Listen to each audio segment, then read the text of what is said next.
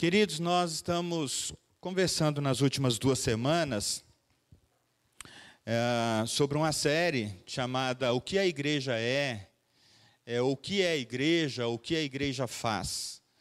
Ah, então, eu e a pastora Gisélia, a gente trouxe ah, ah, pelo menos dois pontos. Porque se a gente for olhar em termos de, de, de teologia, de ensino, a igreja é, ela é descrita na Bíblia a partir de muitas figuras, muitas figuras. A gente precisaria de semanas para falar sobre isso. É aquilo que os teólogos chamam de eclesiologia, né? o ensino sobre a igreja. Mas a gente resolveu ressaltar dois pontos apenas.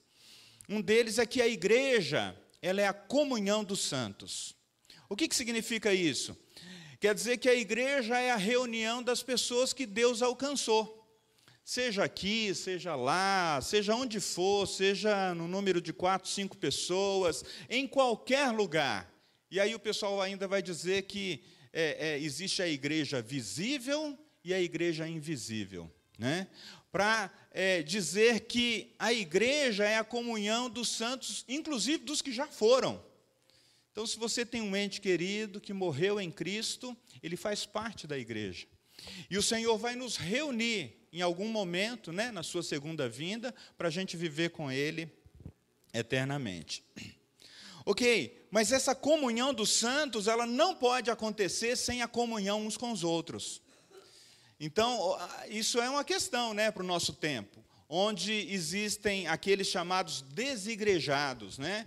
Alguém que teve uma decepção com a igreja, alguém que foi ferido pela igreja, instituição, alguém que de repente não foi cuidado adequadamente pela igreja, e ele diz assim: Olha, eu tenho a minha fé em Deus, eu leio a Bíblia, mas eu estou aqui na minha casa, eu vou ficar aqui na minha casa, me deixa aqui. Na verdade, tem uma ferida aí que precisa ser curada, né?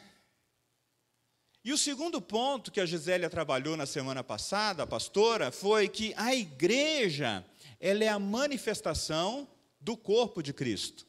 Então, se a igreja é o corpo de Cristo, e aí Paulo usa essa figura, a, a pastora quis trabalhar assim, bom, então tem uma manifestação desse corpo, esse corpo se manifesta. E aí ela falou que a igreja tem várias partes, né? É, e que ninguém, e que nenhuma das partes é mais importante do que a outra. Aquelas partes que a gente julga menos importante, Deus a, a, deu mais valor a elas, porque, por exemplo, imagina que você é, andando em casa, e aí estava meio escuro, à noite você saiu assim para ir no banheiro, e você, com o dedo mindinho, você pegou na quina ali da porta. Você já pensou na dor, né? E o seu dedo destroncou, sei lá, não precisa nem ter quebrado. Você vai ficar algumas semanas lembrando que aquele órgão que você de repente não dava muita atenção para o seu corpo, ele é importante, porque você não consegue pisar de maneira adequada mais. Você vai ficar ali algumas semanas até ele voltar ao normal, lembrando de que ele é importante. Então, cuide do seu dedo mindinho. Gente, há muitas aplicações para essa história de que nós somos um corpo e que temos muitas partes. E que Jesus Cristo é o cabeça desse corpo. Né? Bom, mas hoje eu quero mudar a conversa e mais duas mensagens, talvez esse domingo e o último, porque domingo que vem o missionário Alex vai estar aqui. A gente queria conversar com vocês sobre a igreja, o que ela faz. O que ela faz? O que a igreja faz? Se alguém que não conhece a Cristo, se alguém que tem pouca uh, conhecimento da Bíblia, do Evangelho, soubesse que você é um cristão e soubesse que você tem a prática regular de, de, de, se reunir com outros cristãos, de orar, de ler a Bíblia, de cantar louvores a Deus, e ele te perguntasse: mas o que, a igreja faz? Bem, a igreja somos nós. Né? Corpo de Cristo diz lá que nós somos membros desse corpo. A igreja somos nós. A igreja, quando ela se reúne aqui e quando ela se espalha pelo mundo, nós somos a igreja. Quando a gente se reúne aqui e a gente se espalha durante a semana, cada um para o seu trabalho, cada um para a sua obrigação, cada um para o seu lugar, você continua sendo a igreja, o corpo de Cristo, a manifestação daquilo que o Senhor gostaria para você. Portanto, nós carregamos, né, essa imagem. E é por isso que as pessoas podem às vezes perguntar: o que, que vocês fazem? O que, que a igreja faz? A gente poderia dizer, a gente se reúne em torno da Bíblia, a gente cultiva o um ensino, a gente ensina para uh, para todas as faixas etárias, tentando encontrar a, a linguagem para cada um deles. A gente celebra os sacramentos do batismo, da Santa Ceia. A gente ora por, pelos enfermos, a gente acolhe as pessoas, acolhemos uns aos outros. Ah, e frequentemente, frequentemente, a gente mantém comunhão uns com os outros com alguma comida no meio, né? Porque ninguém é de ferro com algum café, com alguma refeição, enfim. Mas olha só, gente, há uma linha condutora para tudo aquilo que a igreja faz. E aí eu queria chamar a atenção de vocês para 1 Coríntios, capítulo 12, pegando lá no último versículo que a pastora leu. No último versículo que a pastora leu, há um outro aspecto, né? Há uma outra pergunta que é importante para nós aqui nessa manhã, que é, bom, se nós vamos falar sobre o que a igreja faz, a gente precisa entender também para que, que ela foi estabelecida. Capítulo 12, verso 31. Ah, antes do verso 31, vamos voltar um pouquinho. Para que, que a igreja foi estabelecida? Verso 27. Juntos vocês são o corpo de Cristo, e cada um é uma parte dele. Para que, que a igreja foi estabelecida? Verso 28. Bem, Deus estabeleceu a igreja primeiro, em primeiro lugar, ou Deus estabeleceu para a igreja, em primeiro lugar, os apóstolos, em segundo, os profetas, em terceiro, os mestres, depois, os que fazem milagres, os que têm dons, dom de cura, os que ajudam os outros, os que têm dom de liderança e os que falam em diferentes línguas. Então veja só, aqui tem um grupo de, de, de, de ministérios uh, que capacita-nos para fazer aquilo que Deus nos chamou para ser, né, como igreja. E aí, no verso 31, irmãos, vejam lá. Portanto, desejem intensamente os dons mais úteis ok, se a gente quer servir a Deus, a gente quer glorificar a Deus, a gente quer acolher pessoas, aí o verso 31 vai dizer assim: peçam a Deus os dons mais úteis para a igreja servir. É o dom da misericórdia? É o dom da compaixão? É o dom de cura? Operação de milagres? Vai pensando. O verso termina dizendo assim: Agora, porém, mais do que pensar sobre utilidade, agora, porém, vou lhes mostrar um estilo de vida que supera os demais. A Bíblia, na revista atualizada, vai dizer assim: Vou mostrar para vocês um caminho excelente, um caminho melhor. A partir daqui, queridos irmãos e irmãs, o autor aos Coríntios, Paulo, ele começa a apresentar, então, assim, ah, aquilo que, que a gente podia chamar de. Quando vocês se reúnem como igreja, muito mais do que pensar sobre o que vocês fazem, pensem sobre a motivação. E aí eu queria pensar nessa manhã com vocês sobre o fato de que a igreja, ela ama e cuida. Dentre tantas coisas que a gente pode fazer e faz, né? Das atividades assim, e todas essas atividades deveriam estar envolvido o quê? O amor e o cuidado. O amor a Deus e o cuidado com as pessoas. Certa vez, numa conversa entre os religiosos, os fariseus, e os fariseus, a gente tem uma visão muito negativa deles, né? Porque eles ficavam pegando o pé de Jesus, ficavam fazendo perguntas na hora inadequada, ficavam tentando fazer pegadinha para ele, mas eles eram muito cuidadosos em estudar a lei. Só que Jesus estava trazendo uma mudança tão grande que eles não suportaram aquilo. Então eles, eles eram aqueles que queriam as coisas tudo certinha, nos mínimos detalhes. E aí há um bloco de conversa de Jesus com esses religiosos que termina com um deles dizendo assim: Eles já haviam perguntado sobre a ressurreição dos mortos, como diz o nosso professor de inglês, já havia perguntado sobre a morte do bode.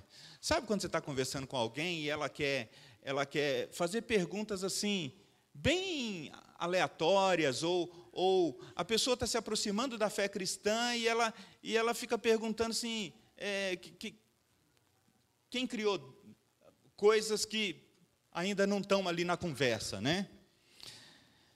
Eles perguntaram para Jesus, mas qual que é o mandamento mais importante? Jesus falou: Olha, amarás o Senhor teu Deus de todo o teu coração. Esse é o primeiro e grande mandamento. E o segundo, amarás o teu próximo como a ti mesmo. É interessante que Jesus olha para os dez mandamentos e ele nos ajuda a perceber assim que os quatro primeiros mandamentos eles estão direcionados para Deus e os seis e os seis últimos mandamentos do Decálogo, dos dez mandamentos, estão direcionados para o nosso relacionamento uns com os outros.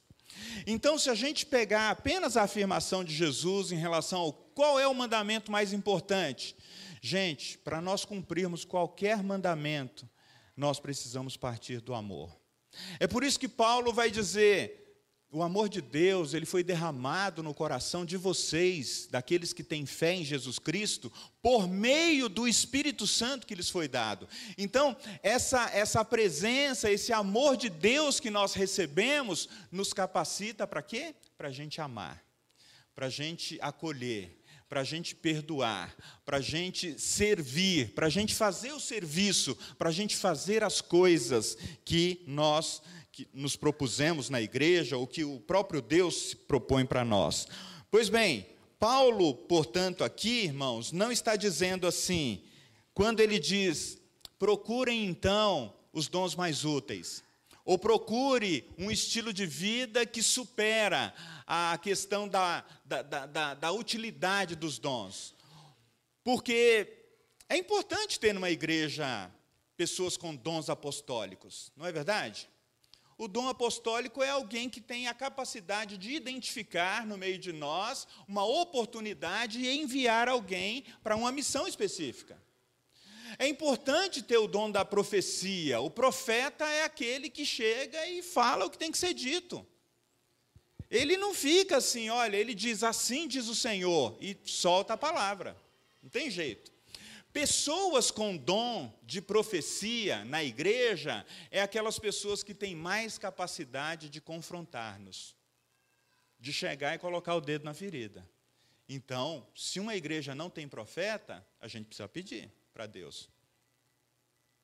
Não só o profeta, aquele que anuncia a palavra, sabe?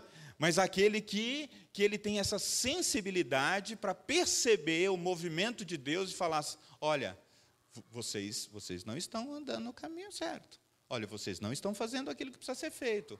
Olha, você simplesmente precisa fazer aquilo que você já sabe. Às vezes a conversa com o profeta não é muito longa, não. Ele simplesmente diz: faça o que você já sabe fazer. Aplique, coloque em prática. Gente, uma igreja, Paulo não está negando, e é por isso que eu estou voltando nesse ponto, de que nós precisamos de mestres pessoas que ensinam, pessoas que gostam de ensinar, pessoas que são chamadas para ensinar, pessoas que, que, que têm dons para. E, e creem nos milagres de Deus, dons de cura, dons de, de operações sobrenaturais da parte de Deus dons para ajudar os outros. Que tipo de ajuda? Por meio da misericórdia, da compaixão, de andar a segunda milha, de você saber que, ah, às vezes, no nosso meio tem alguém que ele não vai ter uma vida absolutamente diferente daquilo que ele é, pode, pode ser em termos de saúde física, pode ser em termos de saúde emocional ou espiritual, mas Deus nos deu para a gente carregar essa pessoa até o fim da vida. Você já parou para pensar nisso? Mas numa sociedade como a nossa, onde tudo é descartável, nós queremos apenas quem? Os sãos. Nós queremos os melhores. Nós queremos aqueles que não atrapalhem a nossa caminhada. E se for possível, a gente vai esconder em algum lugar aqueles que porventura possuem essas debilidades, sejam físicas, sejam emocionais ou espirituais. Então, olhando para esses dons, a gente precisa dizer, eles precisam estar na igreja. Essa manifestação precisa estar na igreja para que aquilo que a gente faz possa atender às necessidades das pessoas. Mas, deixa eu voltar para o caminho do que eu estou pensando. Há um fio condutor aqui que Paulo quer que a gente saiba, que é a questão do amor. A igreja ama e cuida. Se alguém te perguntar o que, que vocês fazem lá na igreja de Vila Sônia, diga para as pessoas: nós amamos e cuidamos de pessoas. Nós amamos a Deus e nós queremos cuidar de pessoas. Nós somos perfeitos, a gente faz isso de maneira excelente? Não, mas a gente está perseguindo isso, é isso que a gente quer. E aí, queridos, você ainda está com a sua Bíblia aberta em 1 Coríntios? No capítulo 13, ele vai então dizer assim: ele vai dizer, queridos, que a base e o fundamento para essa operação dos dons, né, e de tudo que a igreja faz, precisa estar no amor.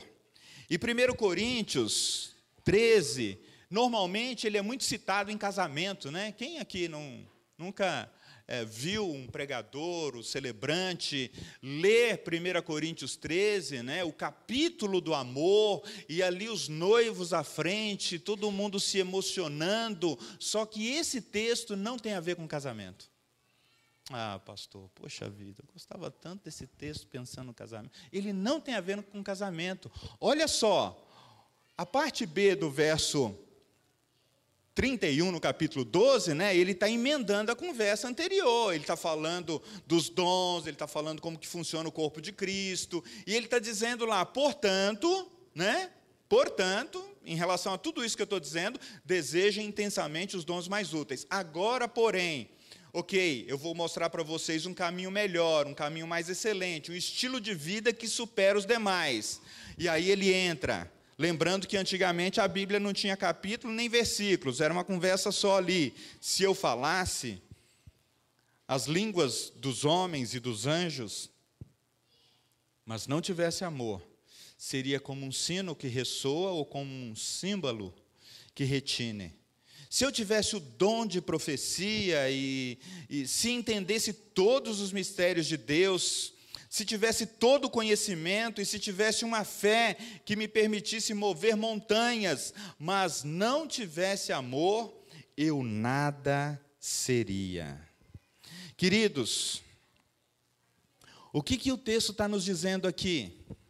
É importante notar que as pessoas aqui, que Paulo está se dirigindo a elas, ah, elas, elas elas estão usando os dons espirituais, elas estão desejando os dons espirituais. E aí, cabe a nós afirmarmos o seguinte: você e eu podemos fazer coisas na igreja, mas se não estivermos fazendo com amor, conforme diz o final do verso 3, de nada adiantará.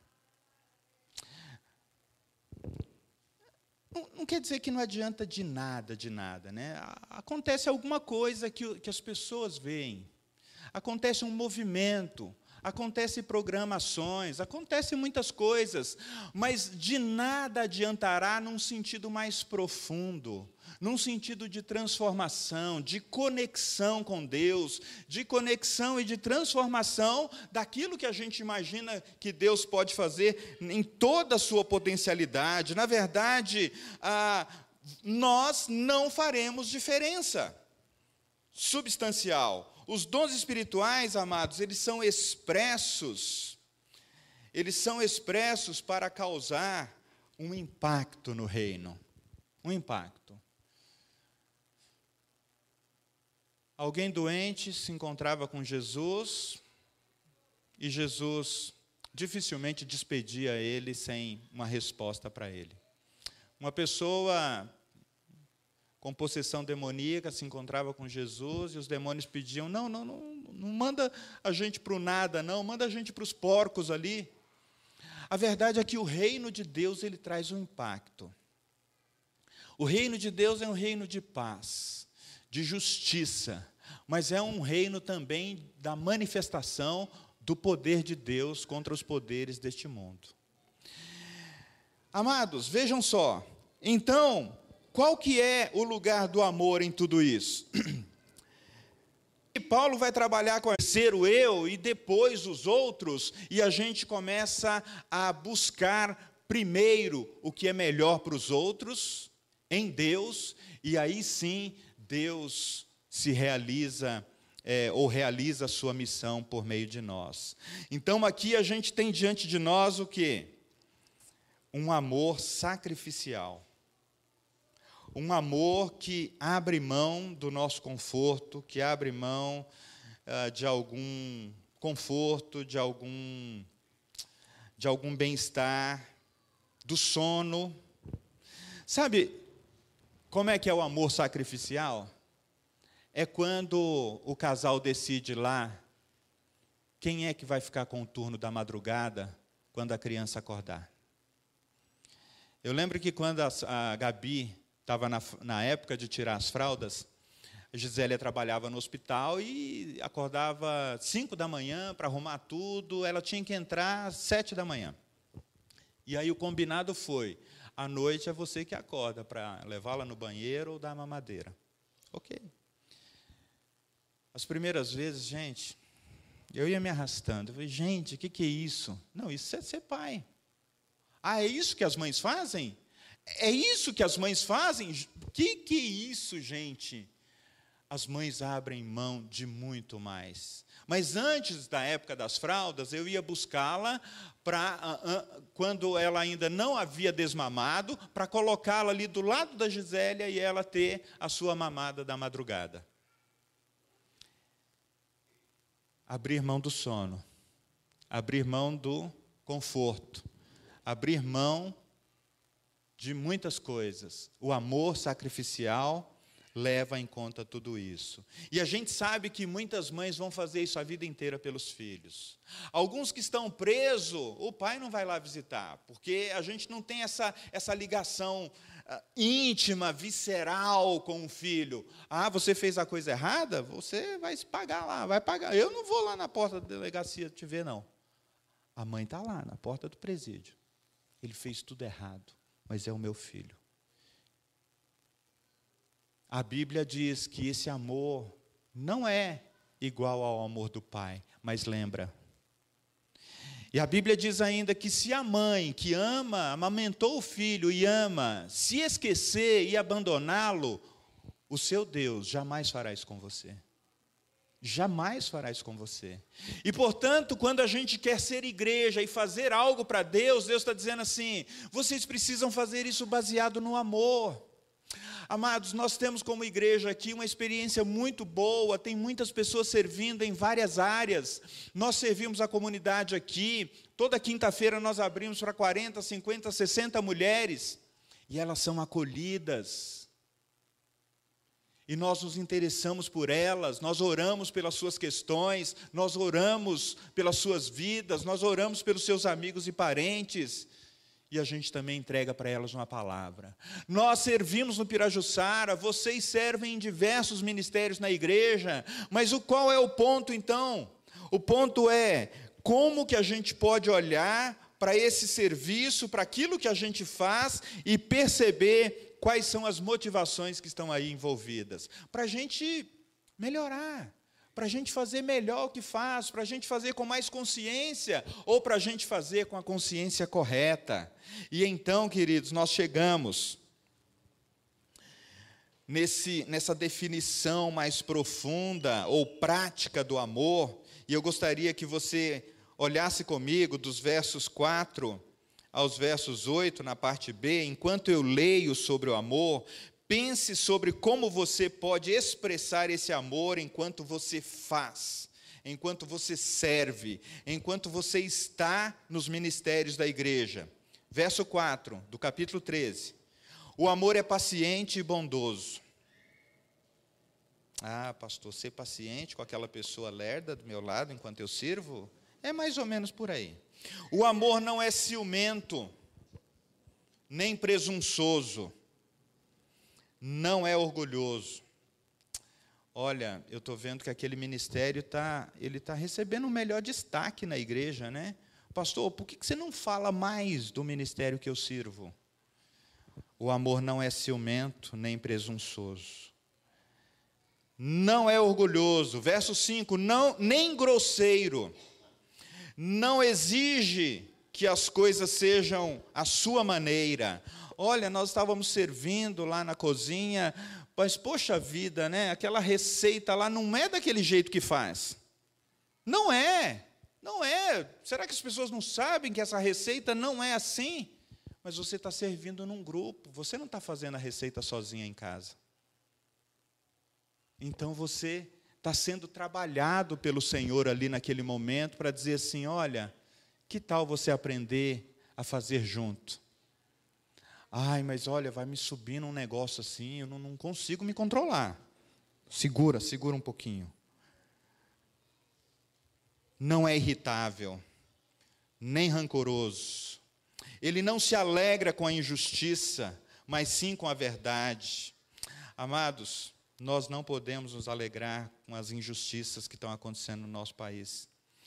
Nós não podemos nos alegrar com os mandos e desmandos que estão acontecendo. O amor nunca desiste, nunca perde a fé.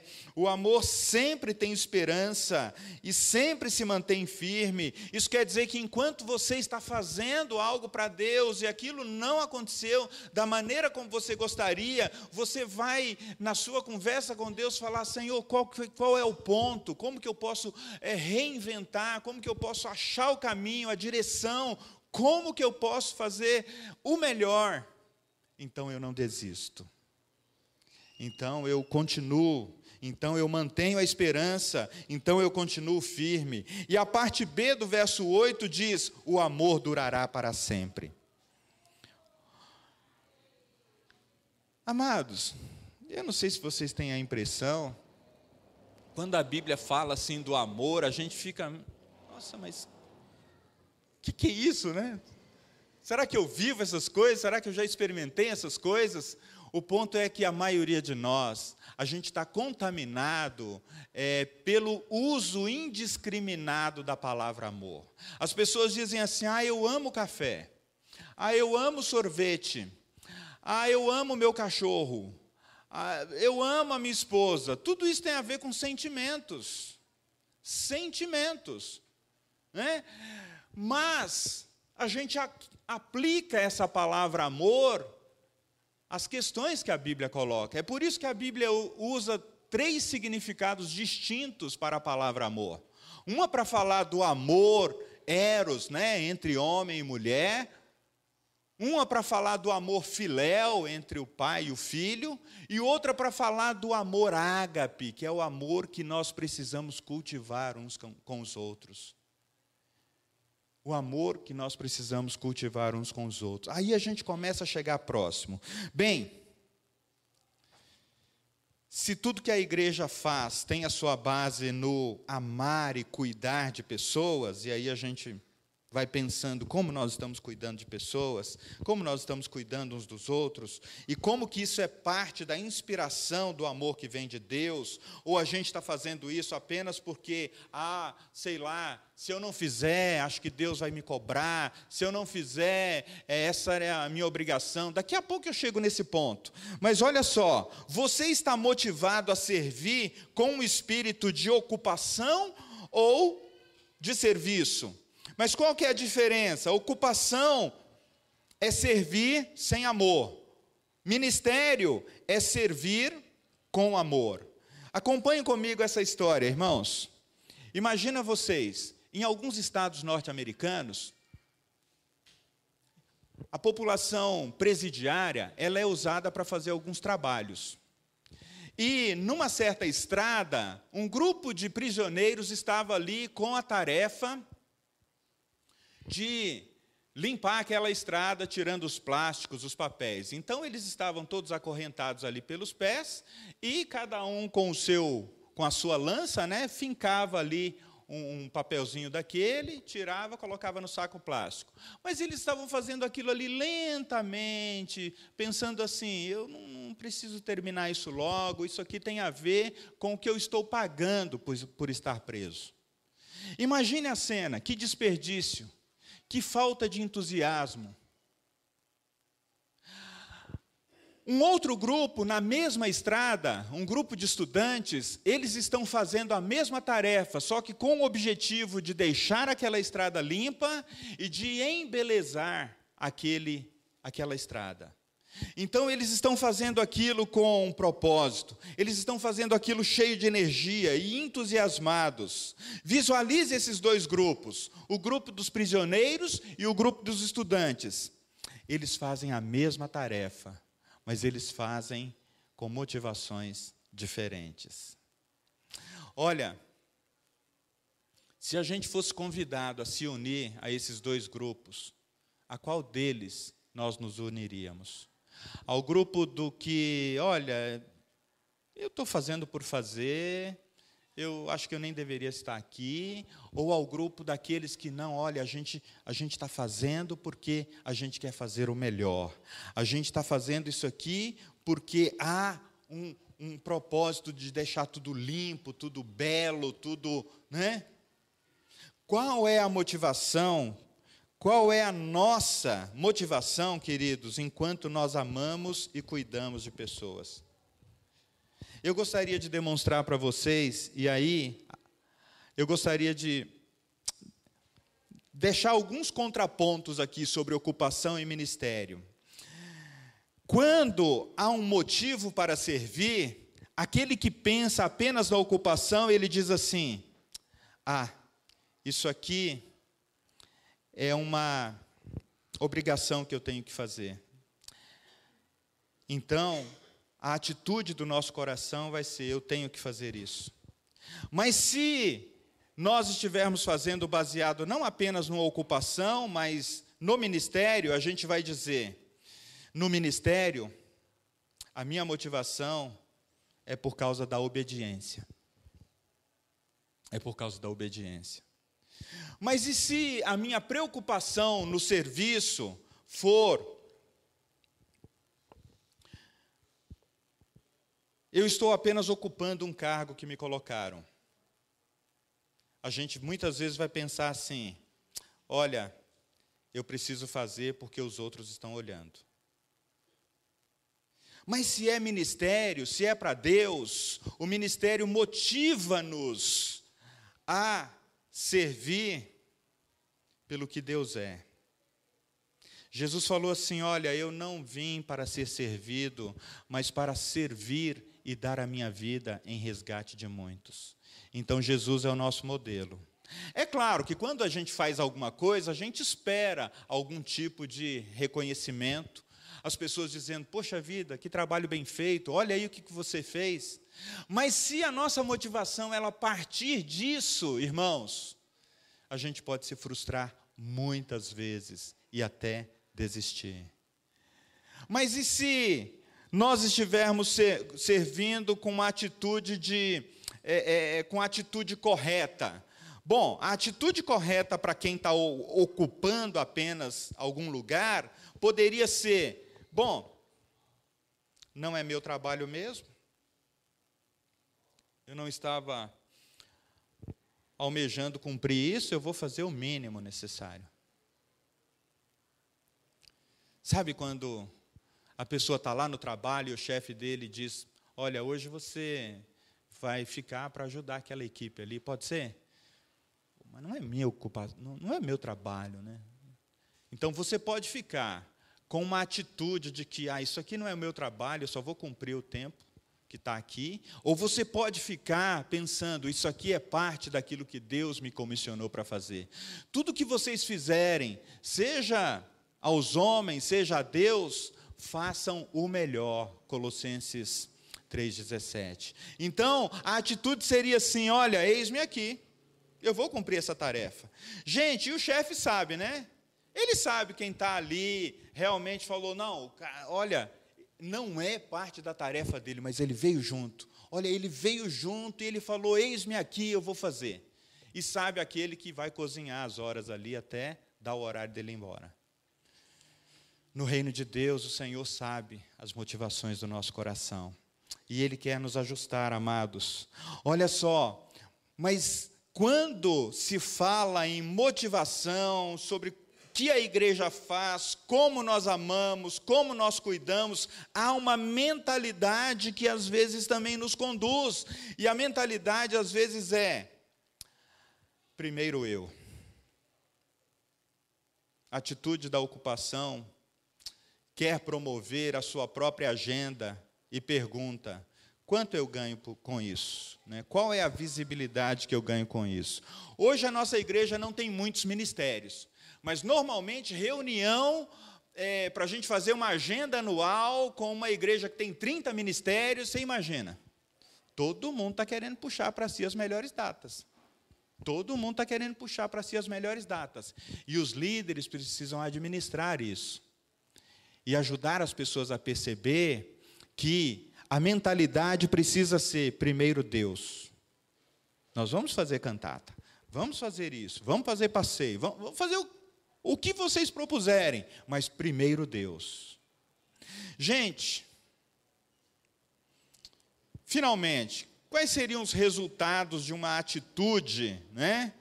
Ah, pensando nesses dois lados, né? eu vejo aquilo que eu faço como ocupação ou eu vejo aquilo que eu faço como ministério? Se eu vejo aquilo que eu faço como ocupação, os resultados estão muito ligados à glória pessoal. É muito provável que uma pessoa, quando ela não perceba a glória pessoal dela numa igreja local, ela mude para outra para tentar desenvolver o seu ministério conforme ela imagina. Então vejam só, crentes motivados pela mera ocupação tentam se edificar e chamar a atenção para si mesmos. Nós passamos por essa fase. Eu não vejo isso na igreja hoje. Não sei se em algum momento também houve. Mas o fato é, queridos, que quando eu e você estamos motivados pelo amor, né, os resultados, a perspectiva de resultados é a seguinte: é a glória de Deus. O servo diz: Não olhem para mim, eu estou feliz em servi-lo, deem glória a Deus, ele é maravilhoso. É mais ou menos assim, quando as irmãs que são voluntárias aqui, têm líderes, presbíteras, diaconisas, que servem lá no Pirajussara, às vezes, uma mãe daquela chega para alguém lá e pergunta: por que, que vocês estão fazendo o que vocês estão fazendo aqui? Quanto vocês ganham? Não, a gente é voluntário, a gente não. Ah, não acredito. Não acredito. Ela ainda não aprendeu o valor do amar, do, do amor, do serviço por causa do amor, do serviço motivado pelo amor. O motivo da ação, o motivo de deixar a casa, o motivo de separar aquele tempo na agenda, o motivo precisa ser mais excelente, irmãos. Senão a gente não fará. Senão a gente vai, poxa vida, será que vale a pena? Ninguém está me vendo, Deus está te vendo.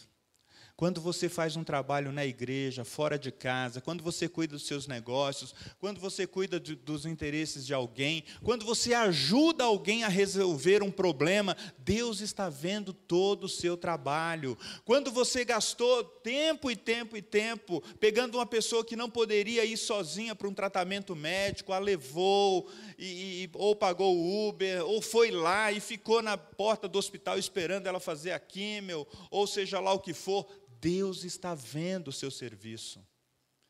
Não tinha palco, não tinha luzes, não tinha selfie, mas Deus está vendo. E então, Deus diz que no último dia Ele vai dizer assim: Olha, eu entendi que você era guiado pelo amor enquanto você cuidava das coisas que você cuida.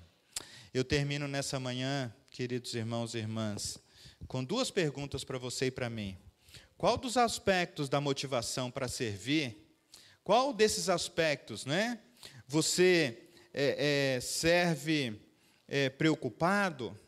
você serve com a atitude correta, você tem uma mentalidade alinhada com o amor de Deus, os resultados estão firmados naquilo que, que é mais algo parecido com ocupação ou com ministério. Qual desses aspectos da sua motivação para servir, amando e cuidando, precisa ser melhorado? Eu confesso que para mim é o aspecto dos resultados. Frequentemente eu fico medindo os meus resultados. E às vezes perco até o sono. E aí Deus diz para mim: Rapaz, a igreja é minha. Foi o meu filho que morreu por ela. Faça o teu trabalho e na hora de dormir, durma. Na hora de dormir, durma mas eu estou preocupado com a aprovação dos outros. Eu estou preocupado, talvez, com a minha imagem. Talvez eu esteja preocupado com, com questões que são minhas. Você compreende? Talvez você esteja preocupado com questões que são suas e Deus está te dizendo: olha, eu te amo, independente disso. Independente, eu só gostaria que você fizesse as coisas pela motivação correta. E a motivação correta, irmãos e irmãs, a motivação que nasce no coração do Pai é o amor de Deus que foi derramado em nossos corações por meio do Espírito Santo que nos foi dado. Uma segunda questão, então, seria: que passo prático eu preciso dar para melhorar esse aspecto? Para mim é confiar mais em Deus. Na minha lista de oração lá tem confiar no Senhor. Confiar no Senhor que Ele cuida da minha casa, confiar que Ele cuida da minha filha, que Ele cuida do meu casamento. Isso não me isenta de ter responsabilidades, mas confiar que Ele cuida enquanto eu trabalho, enquanto eu faço, enquanto eu procuro. Então, nesse sentido, amados, olha, a gente pode terminar olhando para o texto de Mateus capítulo 5, verso 16, que ele vai é, servir como uma coroa para tudo aquilo que a gente é, conversou nessa manhã. Mateus capítulo 5, verso 16.